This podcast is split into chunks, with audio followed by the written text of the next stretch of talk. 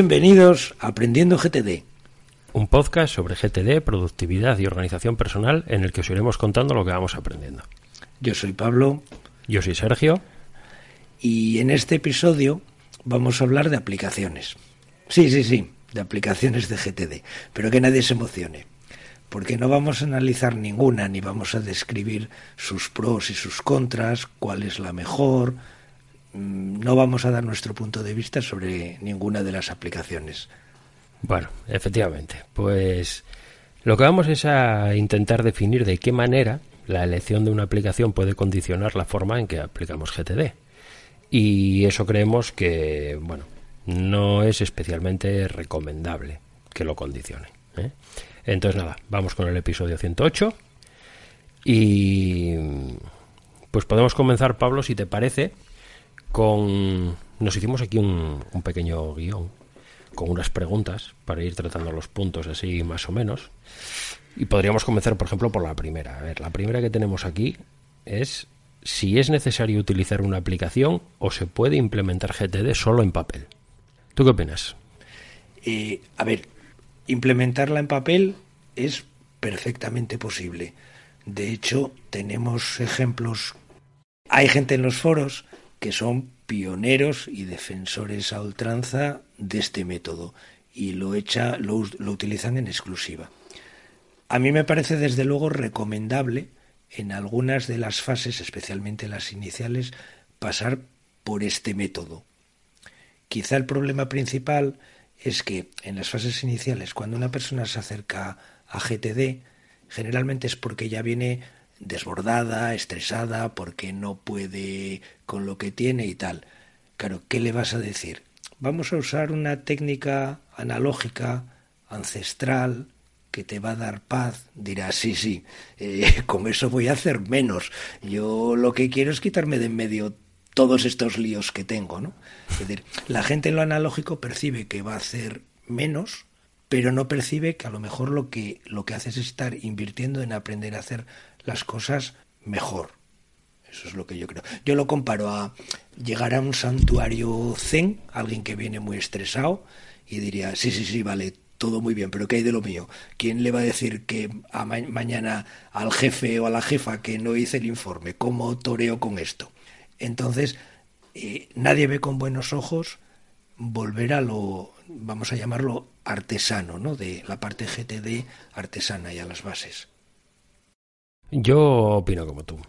Yo creo que fundamentalmente eso, en el, en el inicio, cuando la gente comienza, implementar GTD en papel, pues la ventaja fundamental que tiene es precisamente, precisamente esa, que es la que pretendíamos tratar aquí en el episodio, que es un sistema que no te condiciona de ningún modo y eres dueño, eres dueña de, de montarte tu sistema, pues de, del modo que tú consideres en base pues al libro que te acabas de leer, al curso que acabas de hacer, a la información de que dispones, ¿no?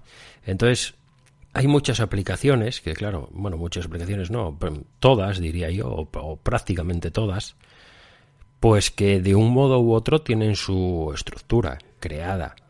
Eso te condiciona, te condiciona cuando comienzas. Entonces, lo que se ve es que cuando la gente empieza, pues montan un sistema condicionado por esa estructura que proponen las aplicaciones y comienzan a, adquirir malos hábitos, comienzan a hacer interpretaciones erróneas, etcétera, etcétera, etcétera, todo a causa de esa estructura que a lo mejor ya viene predefinida y que en realidad pues no tendría que estar ahí, ¿no?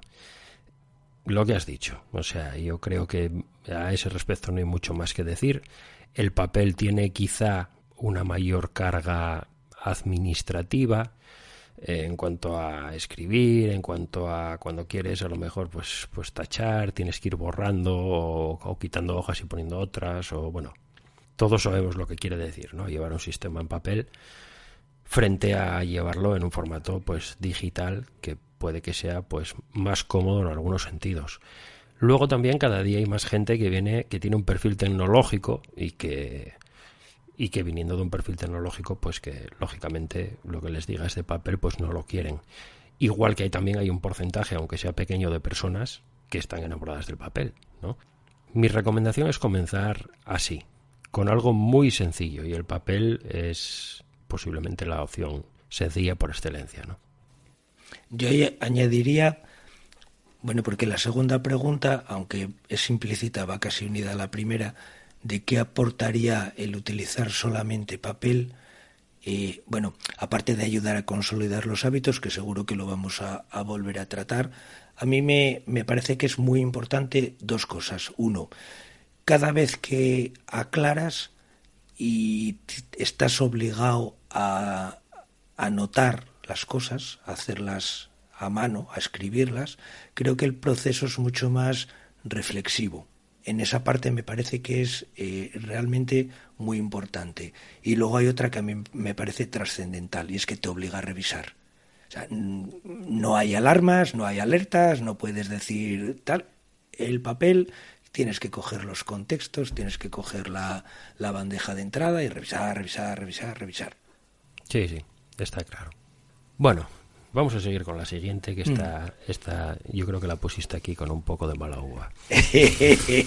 sí, hombre, para satisfacer un poco curiosidades. Sí. ¿Qué utilizamos nosotros y por qué? la venga. Sí, y, por qué llegamos a esa elección.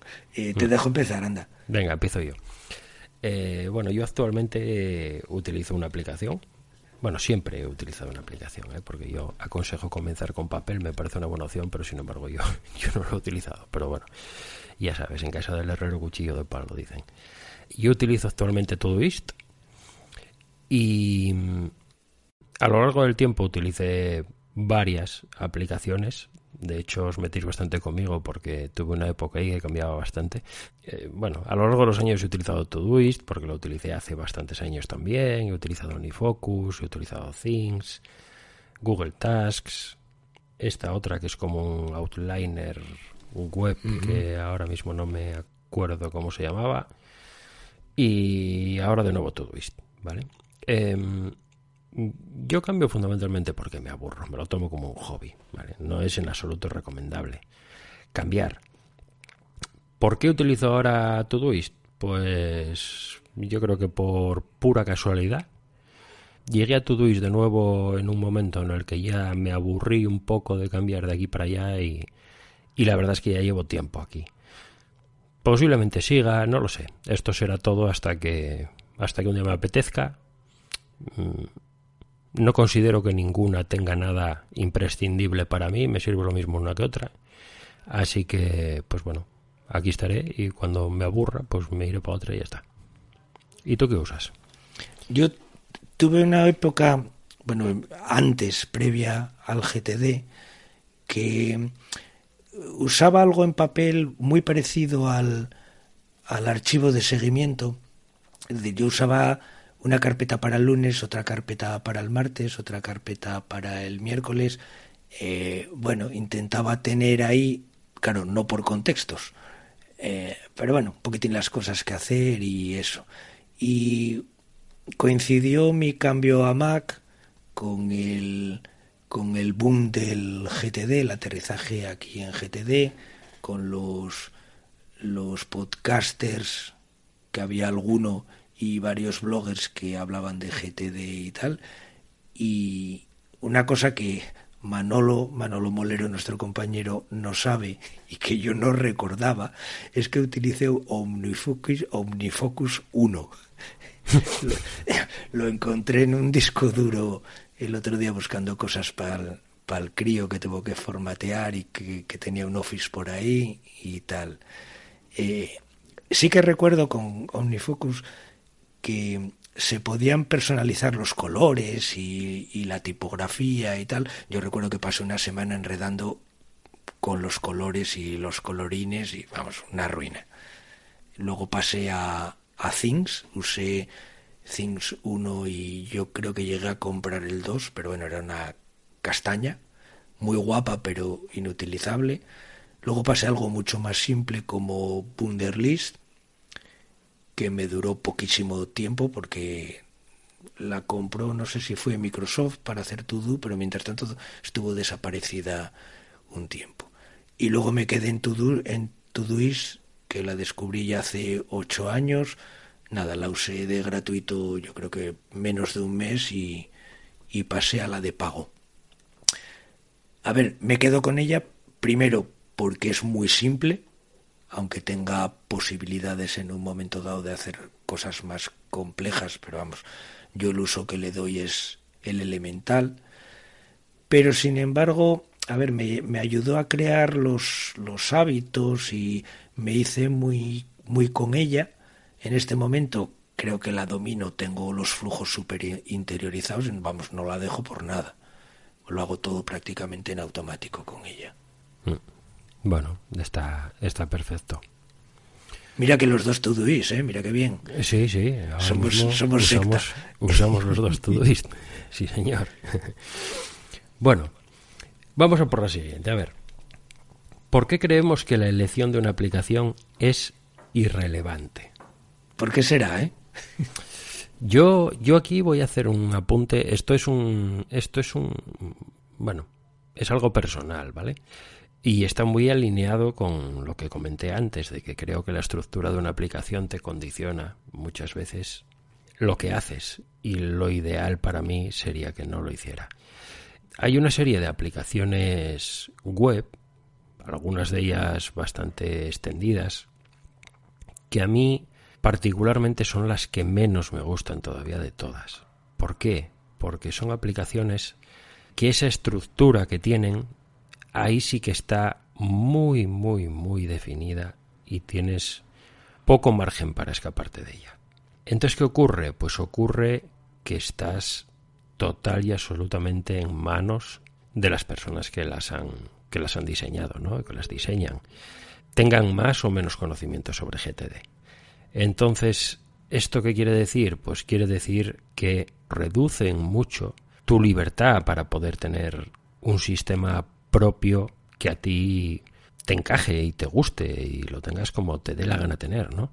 Entonces, pues bueno, lo que a priori puede ser una ventaja para personas que comienzan, siempre y cuando la estructura de esas aplicaciones sea la correcta, esté alineada con lo que realmente es GTD, creo que luego pues es en cierto modo contraproducente y va un poco en contra de ese espíritu de, de, libertad, de, de, personalizar tu sistema, de customizar tu sistema cuando tienes ya un poco de experiencia, ¿no?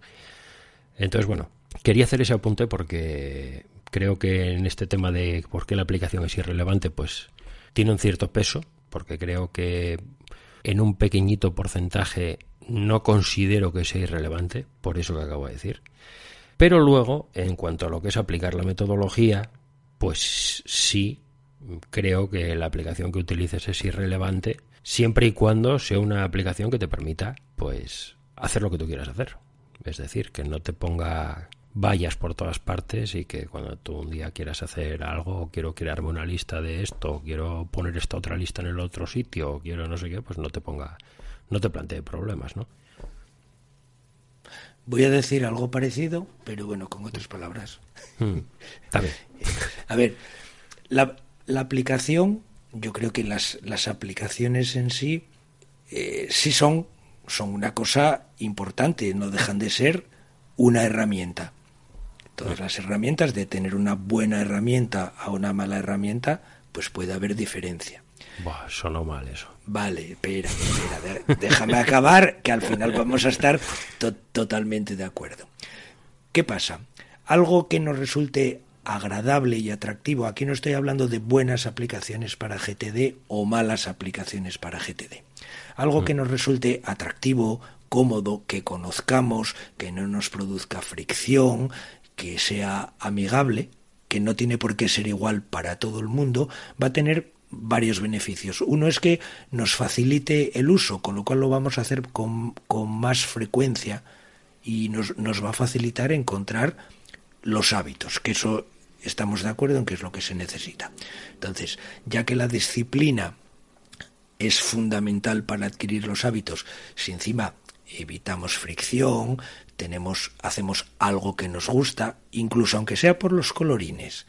Yo, joder, y no me quiero meter con nadie, pero yo a veces veo gente que sale en bicicleta y ves señores con barriga que se gastaron pero miles de euros en una bicicleta y van de punta en blanco, quiere decir, todo el equipo, todo tal. Eso no, lo, no les va a hacer ni mejores ni peores ciclistas.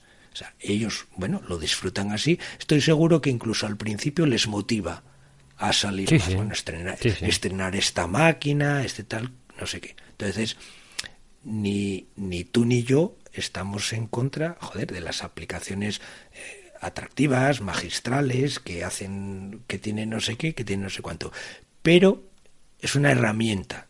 Eso ni ayuda a aprender GTD, ni a implementarlo, ni ayuda a revisar. Por mucho que te haga pling, ahí no estás realmente aprendiendo, ¿no? O sea, lo que necesitas es crearte las bases, crearte unos principios, eh, desarrollar una técnica y eso está antes de la herramienta. Solo decir una cosa que, que, enlaza con lo que tú decías.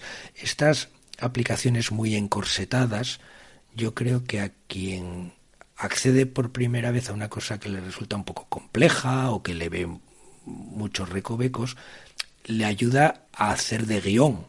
Ah, es que, voy a decir, no puedes pasar al siguiente paso si no marcaste el contexto, por ejemplo.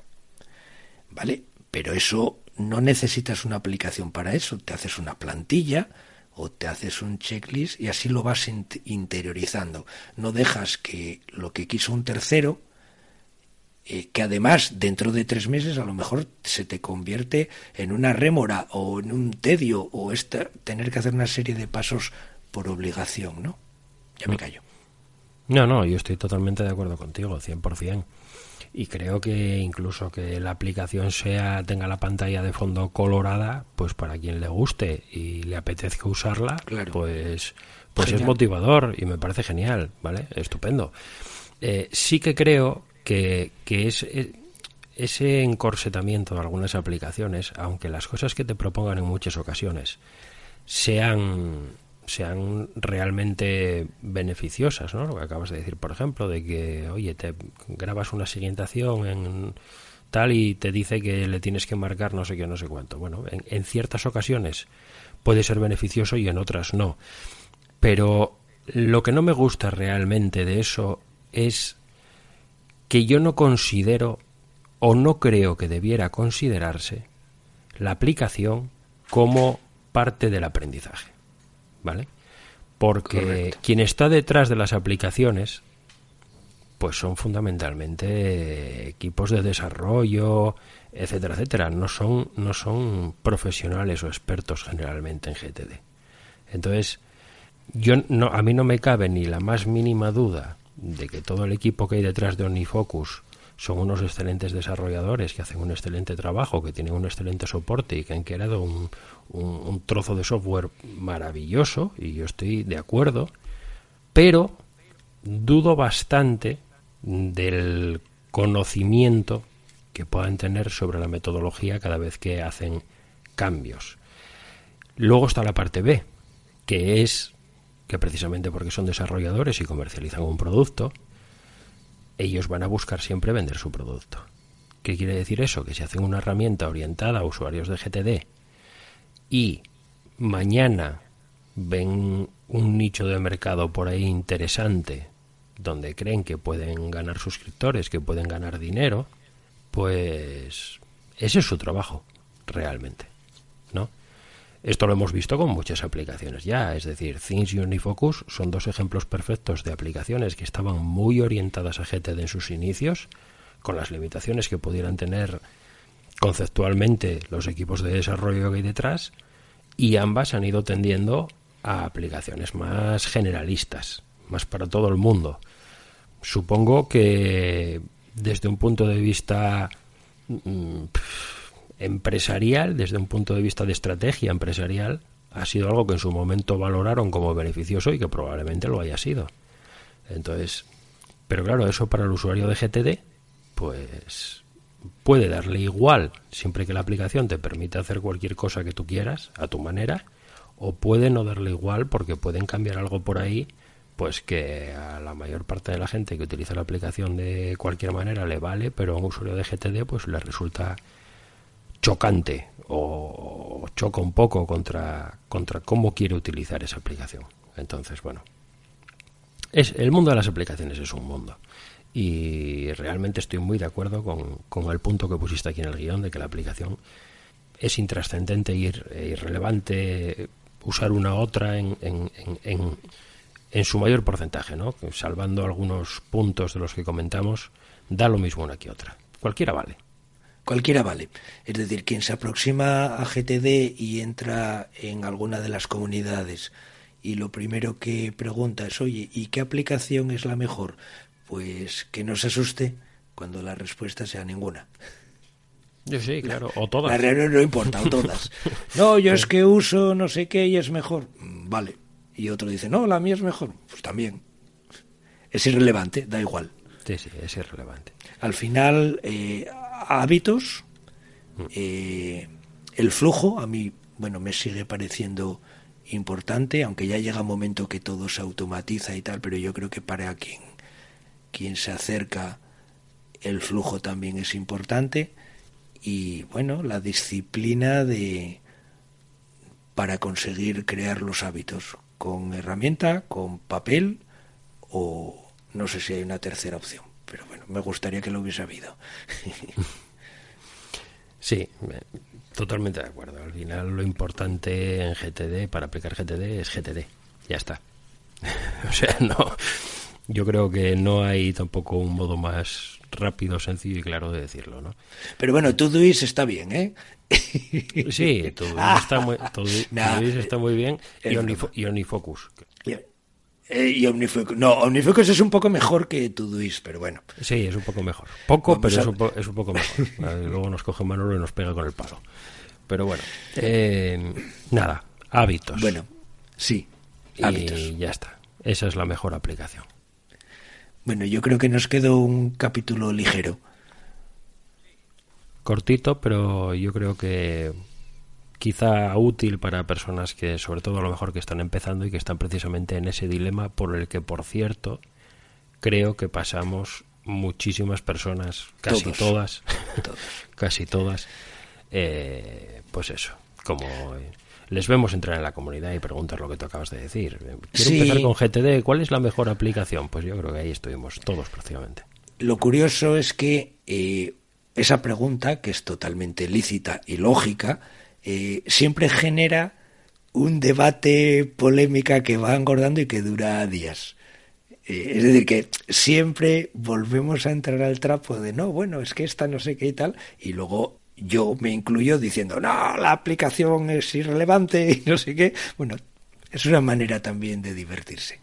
Sí, no, y son, y son debates en realidad, muchas veces son debates divertidos, porque tú le dices a lo mejor que ninguna es mejor, que todas son buenas con la mejor intención y no es rara la ocasión en que salta cualquier persona por ahí para decirte, oye, pero ¿cómo dices eso? La que yo uso, no sé qué, no sé cuánto, no sé cuánto más.